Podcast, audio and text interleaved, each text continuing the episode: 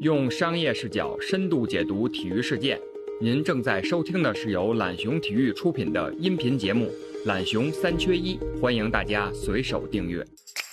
到现在一个飞机都一个火箭都没有。不赚钱就是交个朋友。刚才有人送火箭吗？说一个最短的 IT 业笑话，哼，罗永浩。不喜欢看到你们一副没见过世面的样子。反正你放到你存折里也是放着，放到我的存折也是放放着，你就放我这儿。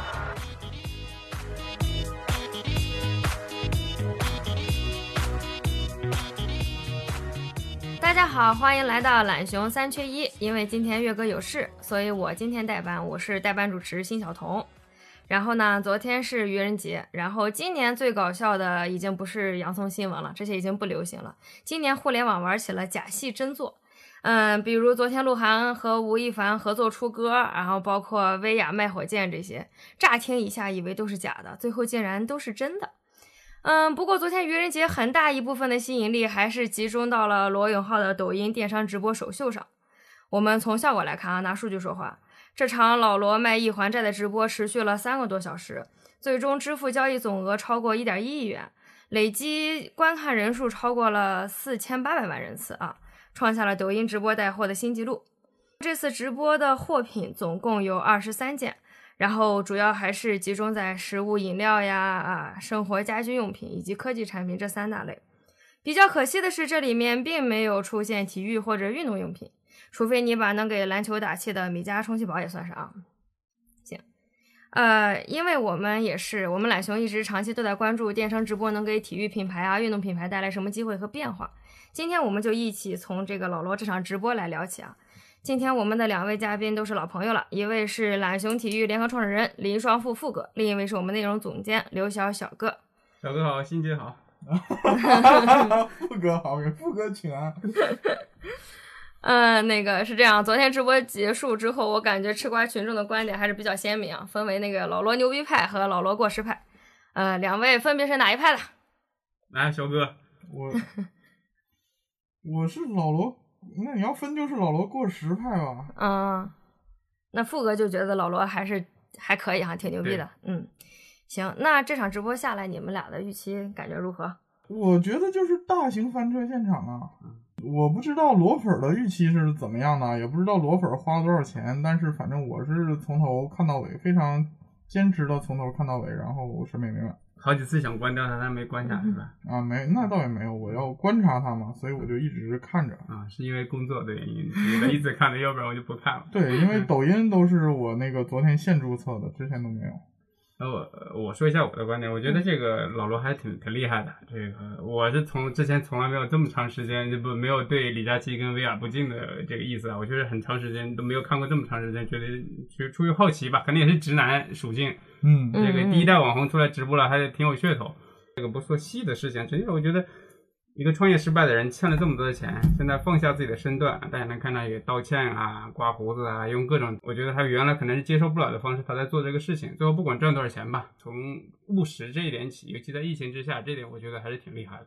尤其一个，呃，小哥，我们都是中年男人啊，到这个节点上，我们还年轻，四十八了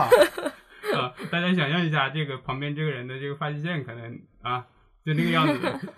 这个。我所以我觉得真还是不容易的。这个很多事情，人到了一定的年纪啊，都会被架到一定台面上，就不用就更不用说老罗这种人了。所以从这点上，我我还是给他点个赞吧。嗯，确实啊，就有一种没有辛劳也有苦劳这样的一个感觉啊。那我们这样哈，我们从三个方面来分析：品牌、老罗、抖音平台。你们觉得昨晚谁才是赢家，谁算是输家？我觉得抖音平台是最大的赢家。怎么说？因为连我这样的人都去注册了，那他这个相当于花钱拉新了。年轻人，你竟然一直没有玩抖音啊？能暴露年龄哦。哎呀，年轻人也是有选择的。这个我们年轻人是 看快手，看快手 也挺好的，也是种好选择。我们可以看 B 站啊。哦，原来看 B 站。某某些方面是有要求的。啊，明白。有有没有输家？输家，我觉得，嗯，其实我觉得昨天啊，昨天那个最大的赢家是坚果，坚果一分钱都没花，嗯，拿到了最好最大的传播对，效果。拿到了最大的传播效果，还是正面的传播，还狠狠的 diss 了花了很多钱的对手。哎，而且我看他们这个社交媒体平台也在做腹肌营销，也把这个事儿拿出来做营销了。对呀、嗯很尴尬。昨天吉米的老总还在现场，还是刷了十万块钱红包。嗯，但嗯，但我觉得吉米也不亏啊，真是话题对其实也话题不算特别大的负面，对吧？嗯嗯跟嗯本身产品没有关系。对，所以所以你要说输家，觉得会有一些输家吧，就是二十三个品牌不是个个都是赢家，因为嗯说实话，真的说昨天坑位费是六十万，但是也不知道是不是每一家都掏了六十万，也可能有的多有的少或者怎么样的，不是每家都能达到他想要的效果。尤其我觉得最后飞利浦应该是下了大本的，但是到最后了，直播人数也少，然后成交的也低，可能会亏一些。嗯，确实。昨天其实到底哪一家花了这个坑位费，可能只有老罗自己知道啊。但实际上，这个小童也做了报道，那那应该也统计了。我有个细心的观察，就是你想，这个本来这个 KOL 发社交媒体啊，现在是很主流的一种社交营销方式，所以小童你在这里统计了他大概给多少品牌转发了他这个微博。我觉得从这个能判断，基本上是你占一个坑，我送你一条微博权益是很有可能的。对，说实话，我昨天看了一下，少说就有十几个，然后嗯包括一些品牌今天、昨天都没有露出的，然后姥姥也是给他做了一些广告的推推销吧、宣传这样子。嗯，那就是之前我们也看过，这二十三个品牌其实完全没有我们运动品牌。就是就这第一场的直播这个效果来看啊，两位觉得运动品牌应不应该参与老罗的这个直播呢？我觉得不参加挺好的啊，因为首先是这个成本问题，因为本身这次成本还是挺高的。我对成本高是怎么一个判断呢？就是说，说实话啊，昨天大家反映最大问题就是他的直播卖的东西没有足够的折扣。就是我们从品牌方面考虑，为什么我不给像薇娅、像李佳琦那种折扣呢？那很可能就是因为我再给折扣，我成本实在划不来了。哦，有道理，有道理哎，你理。说这一点说的好啊！这如果说从这点上去去讲的话，这个体育品牌目前都处于一种低价、低折促销的这个阶段。其实从这点上来讲，是挺适合这个运动品牌去做的，对不对？对，但但是特殊的时间段，现在是疫情期间，大家都很注重现金回流，就是说嗯我不是一个我现在花大笔广告费去做品牌建设的阶段。那我现在本身说实话，之前播客我们也聊了，这个很多运动品牌现在，尤其是国内运动品牌的，它的电商促销途径已经是三折起这么一个情况了，甚至都不是三折起，有有很多的时候促销可能达到一一到两折，它已经没有办法再拿出更大的折扣来去进行优惠了。就像昨天老罗大被大家认为最翻车的一点，就是说，呃，你说是全网最低价，结果分分钟就被人翻出来，从各个其他渠道有更低的价格。你如果这样的话，对品牌伤害是非常大的。我是觉得这个是最重的翻车。好，这个针对，因为我们俩在这个观点上是完全不一样的。他刚才提到了一个成本，从成本的角度来讲，是他认为的观点是运动品牌不应该去，因为太贵了。嗯，从我的角度来讲，恰恰我觉得就是应该的。这个成本啊，咱们假设这六十万是成立的，跟运动品牌每一家都要十分钟直播就要六十万这个成本。先还不说微博，想过没有？现在你去找一个好一点的这种社交媒体去做一个转发一条微博，是大概什么价格？然后呢，这个再做一点这种本身的电商直播啊，呃，确实现在好像像李佳琦这种主流，差不多是五万左右的这种对嗯成本，可能五万、十万这个级别吧。嗯李李佳琦、薇娅，这是常态。但是对罗永浩来说，第一次直播，这其实明显从昨天结果来看啊，这么大的这个流量人次，是一件很好的一个事件营销。尤其前期啊，其实我不管它是炒作也好，你能通过各个渠道，你能发现它有很多次的这种带着你品牌的传播。所以我觉得对运动品牌来说，如果啊有这种类似于新品发布，是特别好的一次曝光，让人知道你这个事情。当然，从转换来讲，待会儿我们可以是更深入聊这个，是一个特别好的一个机会。所以六十万来说，看上去也挺多钱的，但如果考虑它前前后后带来这种媒体效应，以及第一次吃螃蟹，当然你要冒一定的风险。我觉得，所以说从这个成成本的角度来讲，我觉得可能还是属于可控的，也是也是处于可接受的。那每年这些运动品牌投放在这种社交媒体上，可能这种作品宣的这种钱还是挺大的。只要你判断这整个直播其实带来这种负面的影响较小的话，我觉得这个钱是呃很值的。反而说，在我来看，可能罗永浩本未来一场直播的这种占坑费可能会比李佳琦跟薇娅还会低啊。但是在目前这个第一场的情况来看，这么大的流量人次的情况来看，我觉得还是还是应该投的。其实现在人们普遍对这个抖音的，就是抖音电商的这个带货能力，就是可能期待偏高吧。然后我那天看了一个数据，是抖音呃网红带货的坑位费，就是它是比同等情况下淘宝直播平台的坑位费要高的，但是最后可能它的带货能力，包括它的销量呀，然后销售总额，可能都没有淘宝网红带的要高。所以就是我觉得对这个抖音平台自己的营销啊，或者对大家对抖音的这个期望也是带有一定的关系。就是这个罗永浩这个六十万的坑位费在这里啊。嗯，那其实呃，我刚才他第一个说的，我是说，尤其是个运动品牌，该不该说除了成本之外，我觉得还有第二点，我觉得我们可以讨论一下，就是这个品牌风险的问题。就是从这个角度来讲，不知道小哥哥他可能会觉得这个是不是跟罗永浩这种跟体育完全没有属性的人去做这么一个。万一有个什么大的翻车啊，是不是会影响到你这个品牌这种风险？呃，我我觉得肯定是有一定的，但是这个风险我觉得是可以可控的。而且对眼下的运动品牌来说，你最需要的可能就是一些跨界的这个粉丝。你你完全去刺激现在所有的这种体育迷来说，他本身的消费能力是极其有限的，尤其在现在他们没有运动的这种情况下。所以如果有这样一种跨界的，就是不管是像原来锤子那种粉丝粉丝啊，三 C 的粉丝啊，科技的粉丝，让他们有一个接触到你这种新品牌，让你了解你产品的这种机会。我觉得这种风险跟能够获得这种成本以及拓宽它用户边界的角度来考虑，这个东西应该也是支持的。嗯，我觉得这个最大的问题啊，就是理论是理论，实践是实践。那实践的结果是什么呢？就说理论上你说扩充圈层什么的，哎，其实这都是广告人说的话。但是你反过来，你从品牌来说，我们我记得我们之前呃嘉年华的时候，那那那届就强调，就是任何不以销售为导向的营销都是耍流氓。嗯，那我是非常支持这一点的啊，就是那我们从最成熟的老罗最擅长的三 C 产品，从手机上看，他连他最熟悉的手机都讲不明白，他连小米十都卖不出去，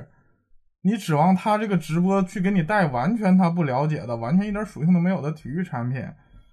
那我觉得这个是非常可笑的，就是说你找了一个跟体育完全不相干的人讲自己产品还讲不明白，然后你指望拿他去。带动他的跨界粉丝去买你的产品，认识你的产品，我觉得这个这么去进行营销了，也是一个非常非常差的营销。因为你核心，你哪怕是我出广告费，我不在乎这个回报，那我也得把我产品好的地方或者有价值的地方展示出来。但是说实话，昨天因为我看手机发布会看的比较多，老罗自己的锤子发布会，他的发挥，嗯，你再拿昨天小米比，我觉得可能昨天卢伟冰心里是妈卖皮的。这个这个真的，这个是他最熟悉的领域，各个参数、各个优势项目，他完全的真的没有讲出来。嗯，甚至就是说那个 D Max 跑分的那个时候，当时说小米第一，但是他发布他直播的时候已经被华为 P 四零超了，被 P 四零 Pro 超了。那这这个是现实问题，你不能在这胡说八道。那这些东西你拿它做营销，在这种情况下，那我觉得是。是很负面的，尤其是对于不管是老罗自己的情怀的锤子粉来说，那他们会很伤心。老罗现在屈身去卖小米了，我如果是个米粉，我也会很愤怒。你找了这么一个人来，然后讲也讲不明白，还不如罗伟冰自己上呢。嗯，你如果说再让他去卖运动品牌，嗯，难保不会再说错个品牌名字。其实我觉得这个虽然也不算是什么坏事啊，但是你如果领域跨界跨太多，他完全不了解的话，这个事情。嗯，效果非常的不好。嗯，呃，从这一点上，我其实还想反驳一下啊，就是确实现在所有这个，不管因为疫情啊也好，因为整个产业发展形势啊，大家对这种销售转换是特别看重的。我我觉得这点也无可厚非。但实际上，呃，我记得去年吧，我们也内部也做过讨论，其实有国国外的相关媒体也有研究，就是现在太主，就所有这种品牌也好，消费品也好，太转向这个销售为驱动了，就是带货为驱动了，往往忽视了这个品牌建设。然后最典型的一个例子就是阿迪嘛。就是一次看数字，数字确实也很好，但是它品牌建设你能看到拉长到两三年的角度来讲，你会发现它跟耐克其实有了不小的这种差距的。耐克跟阿迪他们能在中国做的比国产冰运动品牌好很多，一核心就是它故事讲的特别好，它关键时刻讲好故事啊，它永远是要冒点险的。在国外人这个营销人里面说的最多点就要有点 edge，这个 edge 就是什么？你得敢于适当去冒一点点的风险。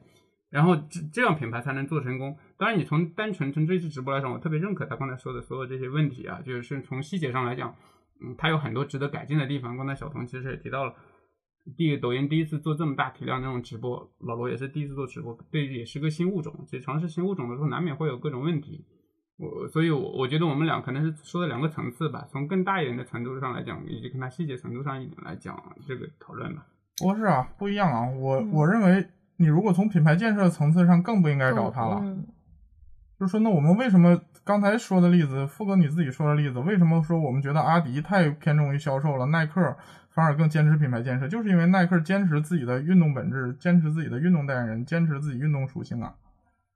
那你找老罗来代言运运运动品牌，你从专业的传播上，你从品牌建设上，这个也非常不搭调，不合适啊。而且他表现不出来你，就是说你就是我们把运动品牌挨个拿出来。每个品牌 slogan 念一遍，你看哪个放在老罗身上合适？嗯，我觉得从大的层面来讲，不是想把重心完全靠在老罗来做这个营销啊。你毕竟六十万，你在任何一个品牌的年度预算里面都是极其小的一个比重的。你你看阿迪这两年跨界做的最好的这个品牌是什么？是椰子，是跟一个音乐人做的。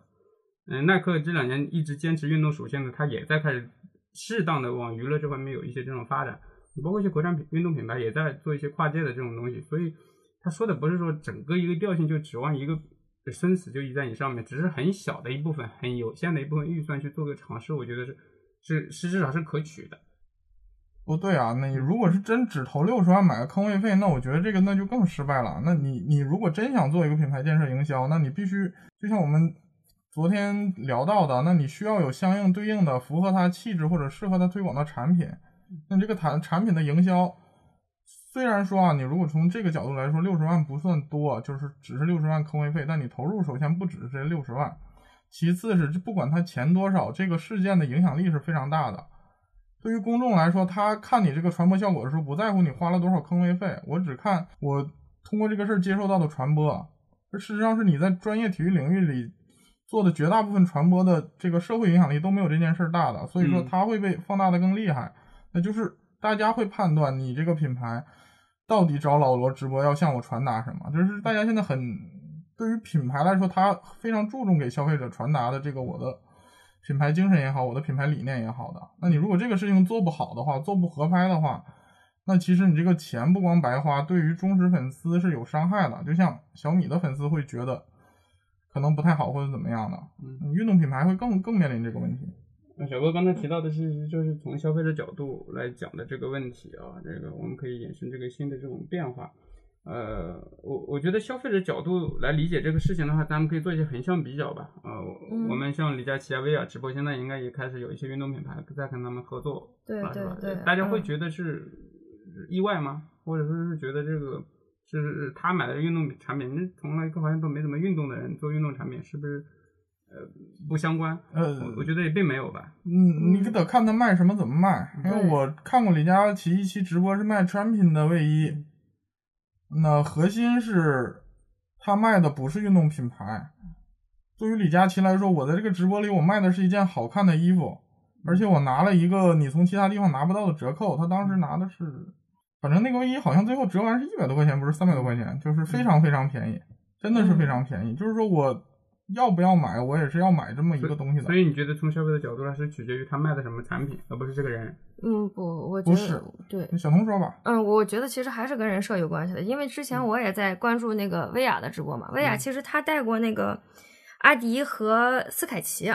然后薇娅这个人，说实话，给我们感觉其实她是一个比较那种活泼吧、比较外放的这样的人。其实我觉得她跟在我眼里啊，它跟其实运动品牌还是其实比较有那个就化学反应的。比如他当时在卖阿迪那件 T 恤的时候，就是我们作为消费者，我看着其实真的就挺好的。然后包括它的那个形象呀，然后包括它的解说呀，然后它的那个。就是给你展示的那种方式，哎，你就会感觉这确实是一个 挺不错的那个，你就会想买。但是如果我们举个例子啊，你比如现在真的有一件衣服，运动品牌衣服，你穿到 罗永浩身上，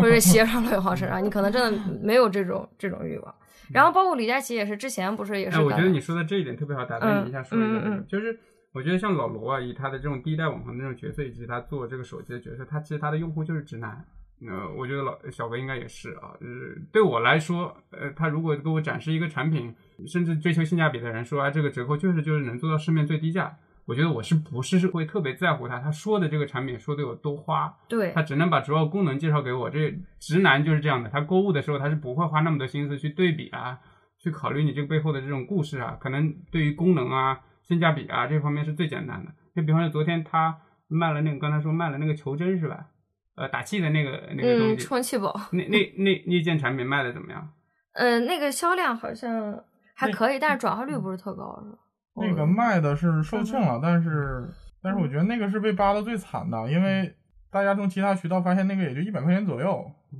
然后他讲的是最后卖了一百几，一百七十多吧。一百八十九，所以所以对确实189昨天核心一个原因就是他号称的这个全网在最低价啊不赚钱这个论调，就是有一个很大的一落差的很多产品，就是我看到很多产品在其他同类的电商平台。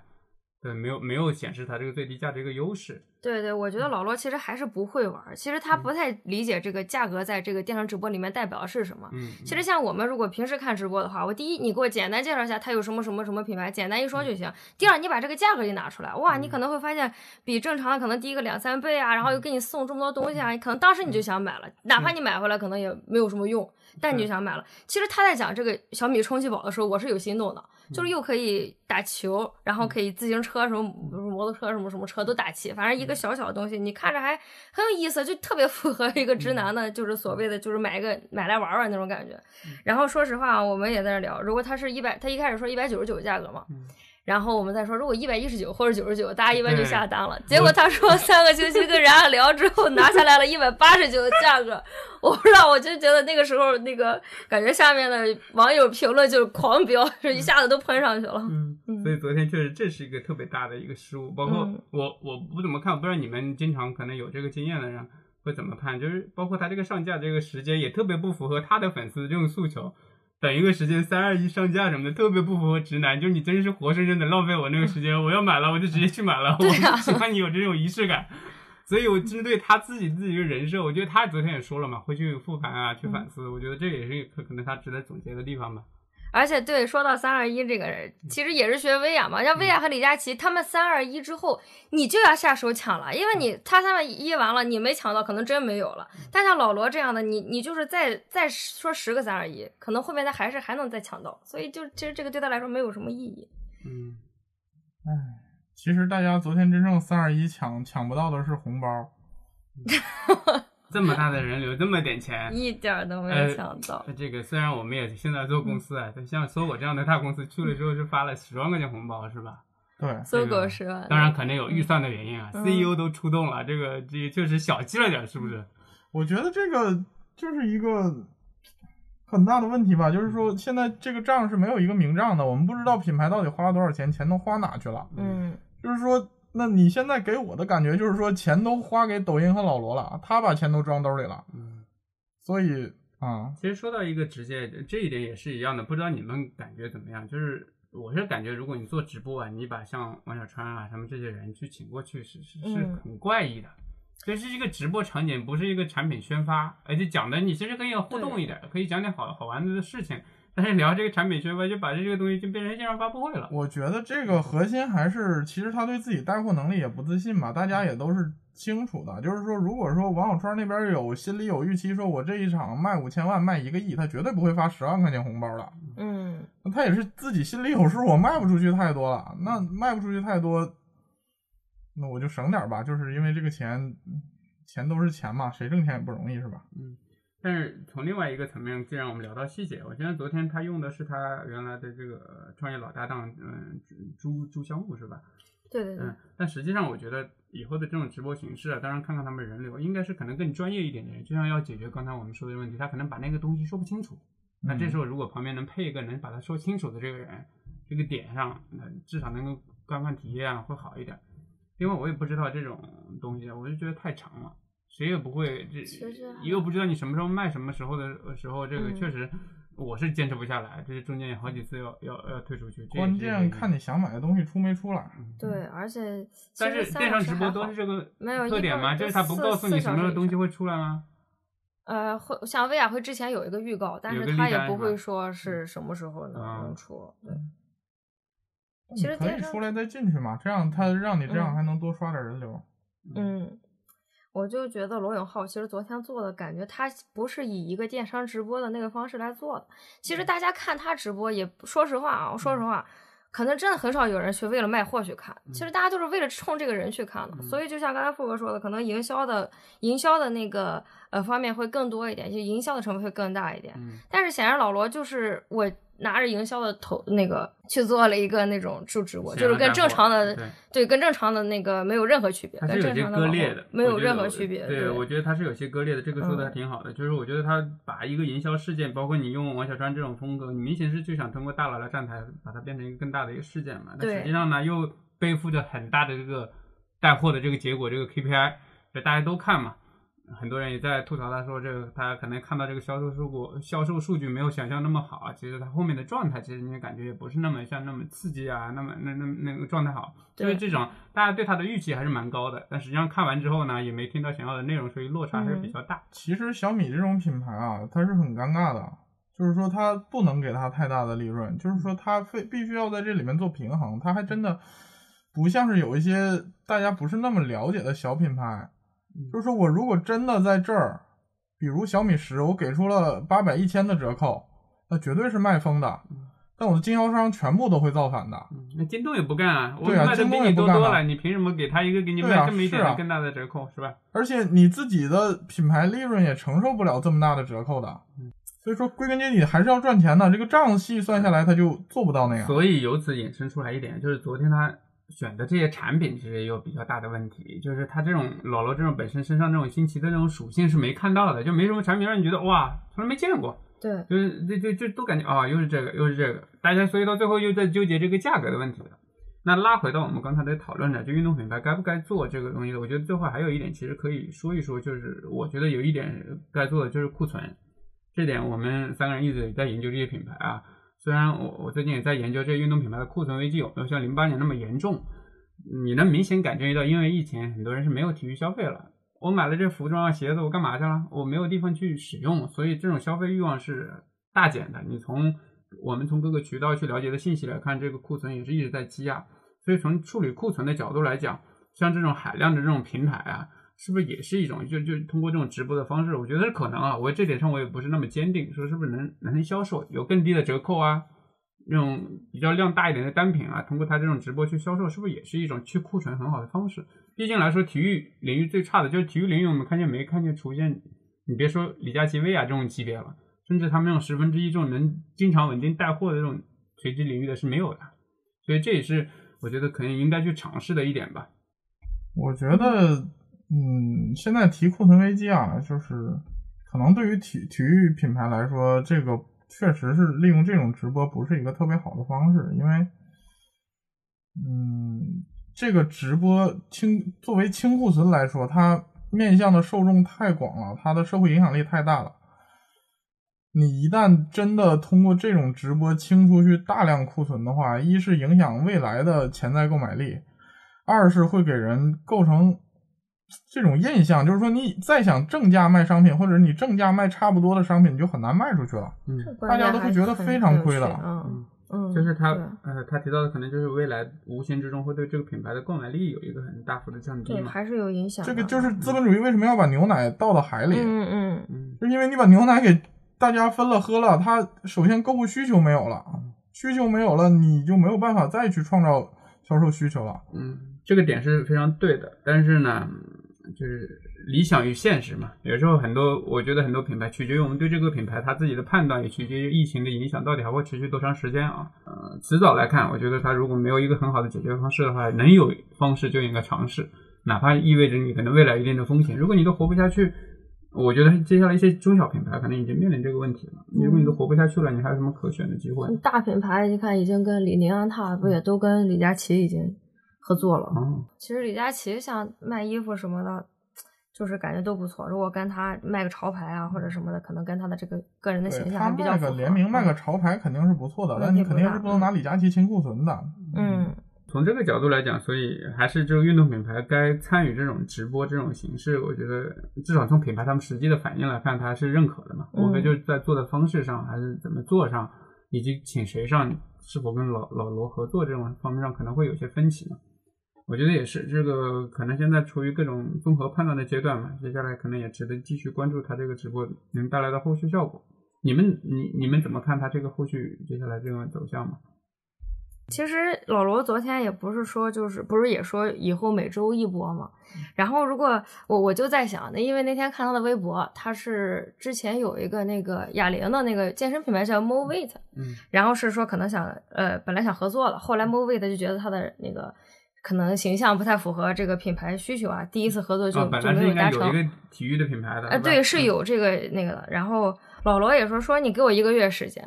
就是你给我一个月时间，我嗯他的意思想去锻炼嘛。其实如果真的啊，对体育品牌来说，我不买你首场，我买你下个月或者下下月的这一场。如果你真的能从这个时间有一个比较质质变变化，因为每个星期你都能看到它嘛。如果有一个比较很明显的变化，是不是对体体育品牌来说也是一个，就是也是一个商机吧，也是一个好的一个营销方法吧。我倒担心的不是体育品牌后面有没有商机啊，我是担心他这个直播后续，能不能继续？嗯，就是以目前，嗯，我觉得一个星期给老罗目前做重新的反思和选品是远远不够的。就是说，这次从直播角度，我觉得他的问题太多了，包括他对这次的二十三个品类的东西，其实很多是电子产品，按理说应该是他更容易熟悉的。嗯但是明显可以看到他对货品的熟悉程度不是很好。那你再重新从大量的呃要合作的品牌和产品中去选选品，然后你自己再去熟悉它，然后再去改善这个，那我觉得目前首先一周是肯定不够的。呃，他包括自己对于定价、对于策略的反思，我觉得也都需要时间。就是说，他如果真的想把这个后面做的有持续性，越做越好的话，那我觉得他可能现在需要准备的时间还挺长的。但如果他真是硬一周一波从这样下去的话，那对于绝大多数品牌来说，你失去了这个第一次老罗，我们说难听点，说开玩笑是卖身的这么一个机会，这么大的一个宣传度。如果以后真的是周更一周一波，大家习以为常了，那你得不到这个广告宣传的这个热点的这个支持的话，那你单纯从卖货角度，呃，可能效果包括它的这个定价都会很受影响。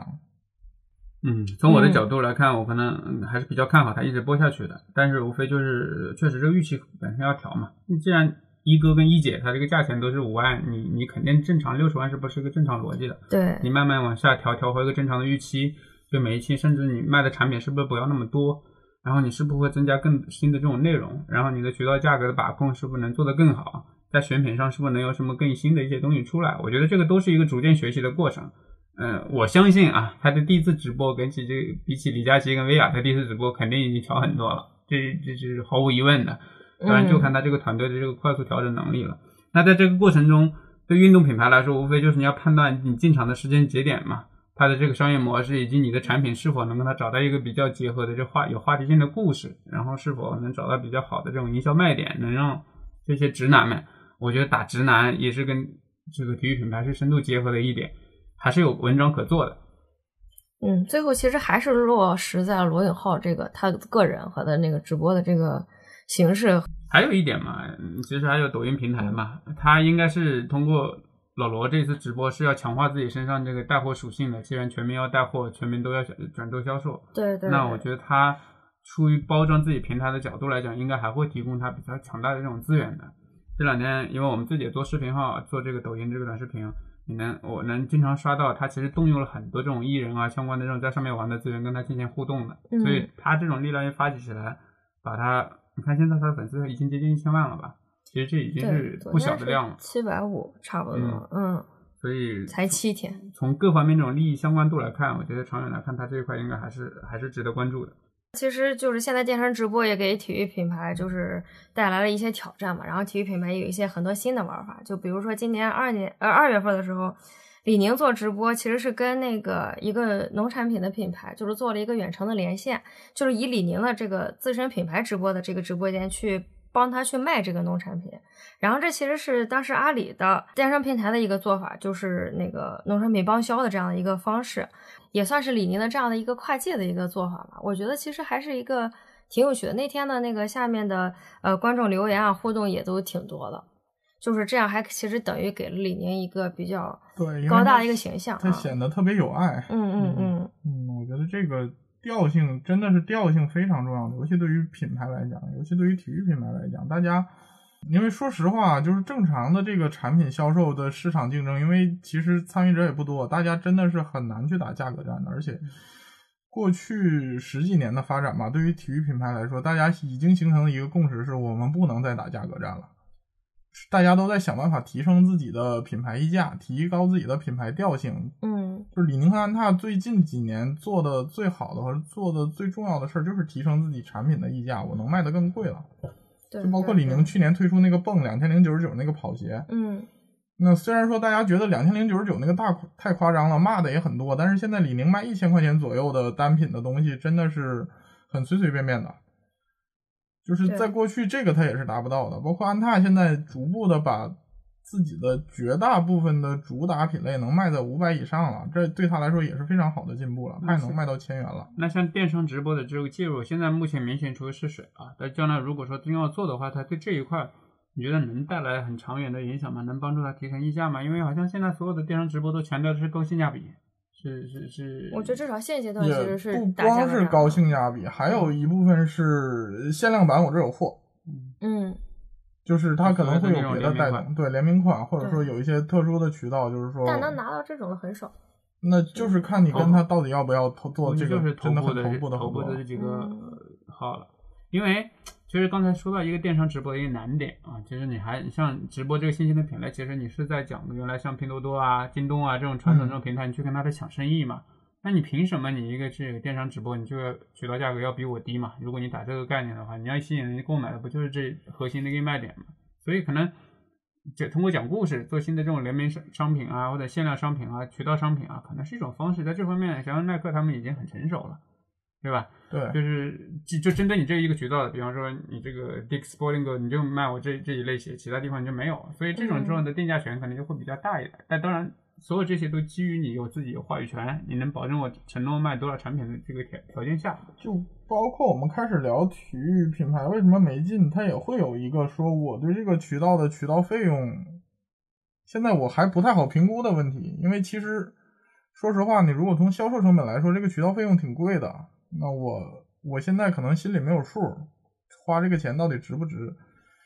嗯，它毕竟不是新品发布，就是如果真的是有特别合适的新品，然后也跟这个直播的主播很很契合的话，如果他是走市场营销成本的话，那我觉得可能大家不会考虑这么多。就是说我真的，比如某个品牌，就是说我就要推一个特别新的联名，然后要大家都知道它。那可能我这个就是从营销成本里拿这个钱，那我觉得没问题。但如果你从销售成本，那我要计算这个很细的，那我渠道费用，然后平均平摊下来，我能卖多少商品，然后我这个嗯毛利，然后包括这个各方面我的投入下来，那尤其现在它起码没有一个特别特别系统的这么一个标准吧？那对了可能它，会从我们跟这些品牌合作的过程，你也会发现，它这个品牌部门跟销售部门，它其实非常割裂的。对所以这时候哦就非常要考验这个决策者更高一层的决策者，不管是 CEO 啊，可能总裁这一级别的人物，他能否在这方面做个取舍，比方说多少费用可能算到你营销里面去，嗯，然后包括一部分销售啊能转换成营销费用，嗯就是这种决策做好了，它才能很难。但往往对大公司来说，其实这种要这么通力的做这种决策，其实这确实还是挺难的，呃因为涉及到他 KPI 是的，就是因为这个东西，其实我们要了解多一点，你会知道，就是大家很日常的可以看到的，就是说那个街边店铺的促销，那就是包括门店和区域经销商都会跟品牌这边掰扯的非常清楚的，甚至会精确到某一个货架、某一个展示的这个，比如充气拱门气球，嗯走你的成本还是走我的成本？就对于经销商来说，他这个钱会算得非常非常细的。像这种更大规模的投入，它一定会是会是这个需要一个非常成熟的这个运作体系之后的一个平衡过程。到底哪部分钱谁掏，然后哪部分收益算谁的？对，这样一说的话，其实电商平台也是这两个中间的一种形态。我又带品牌的功能，我又带这个销售的功能，就是它其实还是两者的一个结合这块儿。对，而且这个还涉及一个，就是说你包括我们最开始运动品牌做电商的时候，我大概可能是呃二零一五年体博会的时候采采访，就是那个时候电商刚开始做，那最大的反对点其实就是来自于线下经销商，就是品牌我想大力去推电商，嗯。但是我搞不定我的经销商的话是做不到的，因为在那个时候，呃，确实是你在线上肯定是可以卖的，就是那个包括淘宝当时的风气也是比线下卖的一定要便宜的，你不便宜也没人买的。对，那你如果真的这么卖了，那经销商是承担不了这个的。那说回来，为什么现在电商，呃，大家反倒反对意见没那么高了？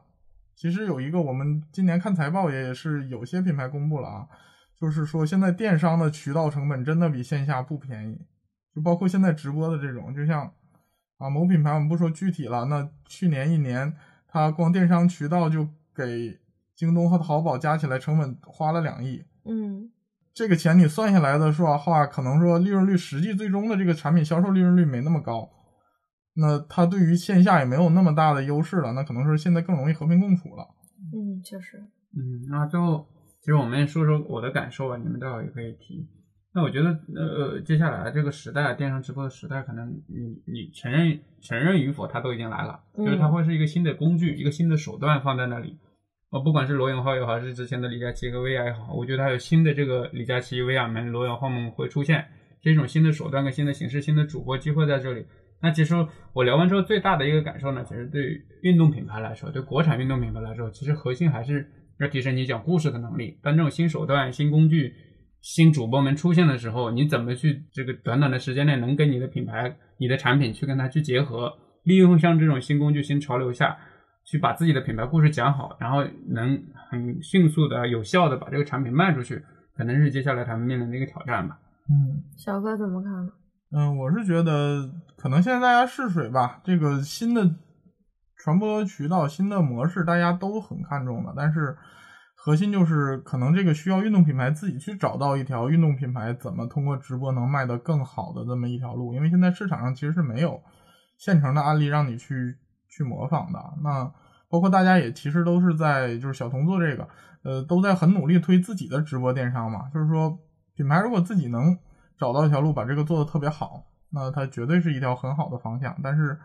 还处于摸索中，希望能尽快找到这个答案吧。对，现在我的感觉呢，就是案例太少了，就我们嗯看到的，我们可以去分析的案例实在是太少了。嗯对其实所以这也是我跟刘晓可能观点分歧在这里面，就是呃不管怎么样，你得去试，嗯你你怎么试，大家可以相互去讨论，去去分析。确实，我觉得现在是这么一个情况。看，就是耐克最近不是刚刚的刚刚开始玩那个电商直播嘛？你是能感觉他们是想做出一个变化来的，就是跟我们这样普通话的千篇一律的这个电商直播不一样。其实我觉得，包括我们之前很多观众对老罗的期待也是这样子的，我们就会感觉他肯定会给我们带来一些不同的东西。结果他还是带来的还是原来的那些东西，我觉得这些可能是真的是就是失望是更大的一个一个方面，是这样子的。嗯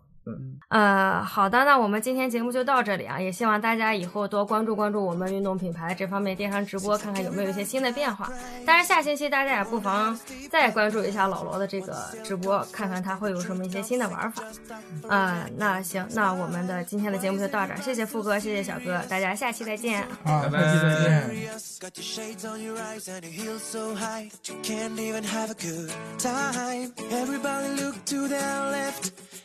见。Look to their right. Can you feel that? Yeah, we're paying with love tonight. It's not about the money, money, money. We don't need your money, money, money. We just wanna make the world dance. Forget about the price tag. Ain't about the cha-ching, cha-ching, about the